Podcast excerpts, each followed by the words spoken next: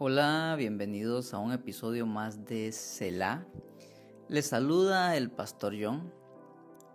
Este es el episodio para el 9 de enero, episodio 9, justamente.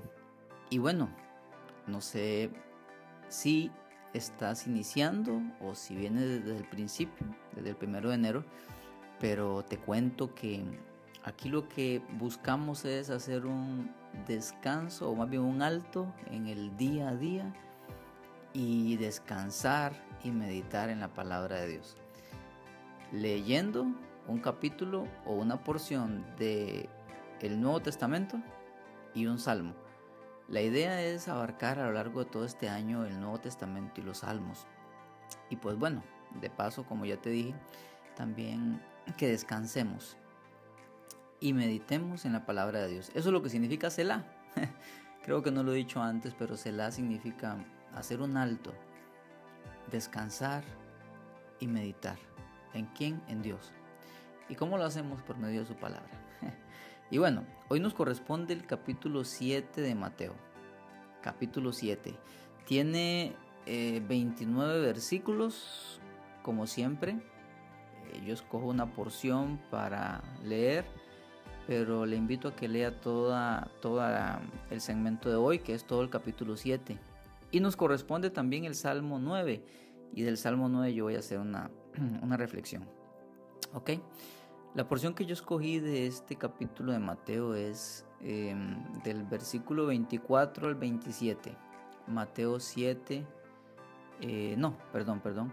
Eh, Mateo 7 del 21 al 23. Esa es la porción que escogí. Mateo 7 del 21 al 23 que dice así.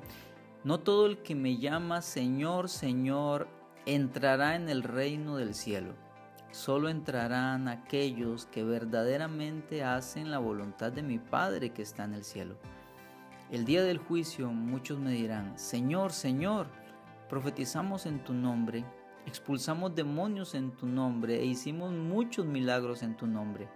Pero yo les responderé, nunca los conocí. Aléjense de mí ustedes que violan las leyes de Dios. Padre amado, tu palabra es verdad, tu palabra es vida, Señor. Y yo te pido hoy, Señor, que en este alto que estamos haciendo para meditar en tu palabra, Señor, podamos reflexionar sobre nuestros caminos si nos decimos ser cristianos, Señor. No se trata, como tú lo dices aquí, solo de decir Señor, solo de ir a una iglesia, inclusive solo de conocer Biblia. No se trata de eso. Aquí tú nos estás diciendo, es el que verdaderamente hace tu voluntad.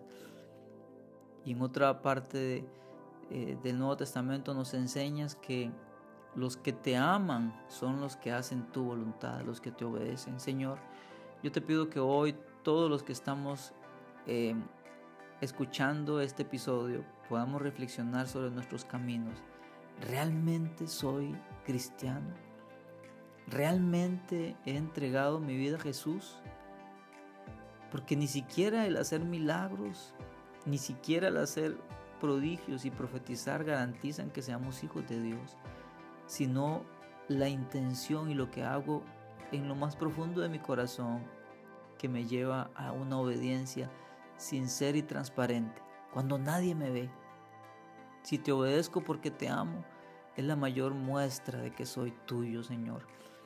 Espíritu Santo, yo le pido hoy que usted ore conmigo esta oración. Diga al Espíritu Santo, escudriñame. Dame la seguridad de que realmente soy nacido de nuevo y de que no estoy viviendo un falso cristianismo, Señor. Porque no quiero presentarme aquel día y encontrarme con que viví en hipocresía. Escudriñame y examíname, Señor. Y si por algún motivo he vivido eh, falsamente, yo hoy dígale al Señor, me arrepiento y te pido que me salves en el nombre de Jesús.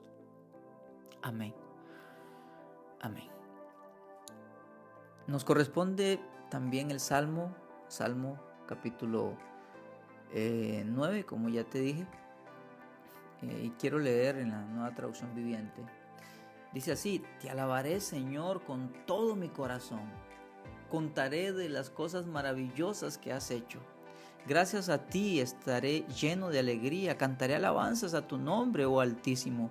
Mis enemigos retrocedieron, tambalearon y murieron cuando apareciste, pues has juzgado a mi favor, desde tu trono juzgaste con imparcialidad. Reprendiste a las naciones y destruiste a los malvados, borraste sus nombres para siempre. El enemigo está acabado, quedó en ruinas eternas. Las ciudades que arrancaste de raíz ya pasaron al olvido, pero el Señor reina para siempre. Desde su trono lleva a cabo el juicio, juzgará al mundo con justicia y gobernará las naciones con imparcialidad. El Señor es un refugio para los oprimidos, un lugar seguro en tiempos difíciles. Los que conocen tu nombre confían en ti porque tú, oh Señor, no abandonas a los que te buscan. Canten alabanzas al Señor que reina en Jerusalén. Cuéntenle al mundo acerca de sus inolvidables hechos, pues el vengador de los que son asesinados Cuida de los indefensos, no pasa por alto el clamor de los que sufren. Señor, ten misericordia de mí. Mira cómo me atormentan mis enemigos. Arrebátame de las garras de la muerte. Sálvame para que te alabe públicamente en las puertas de Jerusalén, para que me alegre porque me has rescatado. Las naciones han caído en el hoyo que cavaron para otros, sus propios pies quedaron atrapados en la trampa que tendieron. Al Señor lo conocen por su justicia. Los malvados son presos de sus propias acciones. Los malvados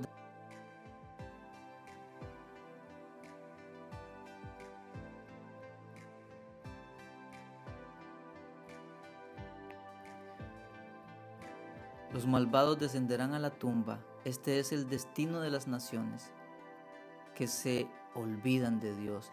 Pero aquellos que pasen necesidad no quedarán olvidados para siempre. Las esperanzas del pobre no siempre serán aplastadas. Levántate, oh Señor. No permitas que simples mortales te desafíen. Juzga a las naciones. Haz que tiemblen de miedo, oh Señor. Que las naciones sepan que no son más que seres humanos. ¡Wow! ¡Qué lindo! Quiero hacer una breve reflexión del versículo 10. Los que conocen tu nombre confían en ti, porque tú, oh Señor, no abandonas a los que te buscan. Qué hermoso versículo. El Señor no abandona a los que le buscan. ¿Y quiénes son los que le buscan? Los que confían en el Señor. ¿Y quiénes son los que confían en el Señor? Los que le conocen. ¿Qué le parece? Usted no puede confiar en alguien que no conoce.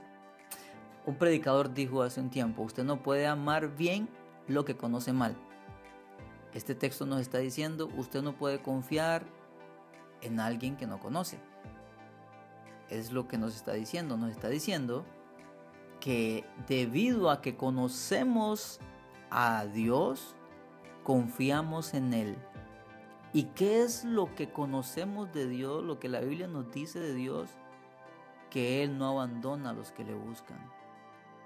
Entonces, en palabras sencillas, si conoces cada día más a Dios por medio de la palabra, porque por medio de la palabra conocemos su carácter, conocemos cómo es Él, y a medida que le vamos conociendo, va desarrollándose una confianza en Él va desarrollándose una confianza que nos lleva al punto de abandonarnos en Él, porque Él no abandona a los que le buscan.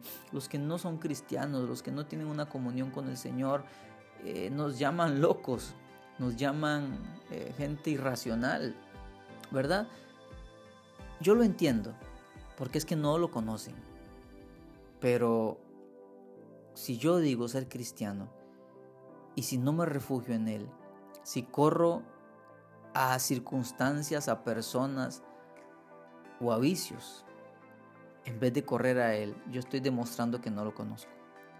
Si en medio de tu situación financiera, en vez de orar y clamar a Dios, buscas dinero de forma fácil o de forma rápida, no conoces a Dios.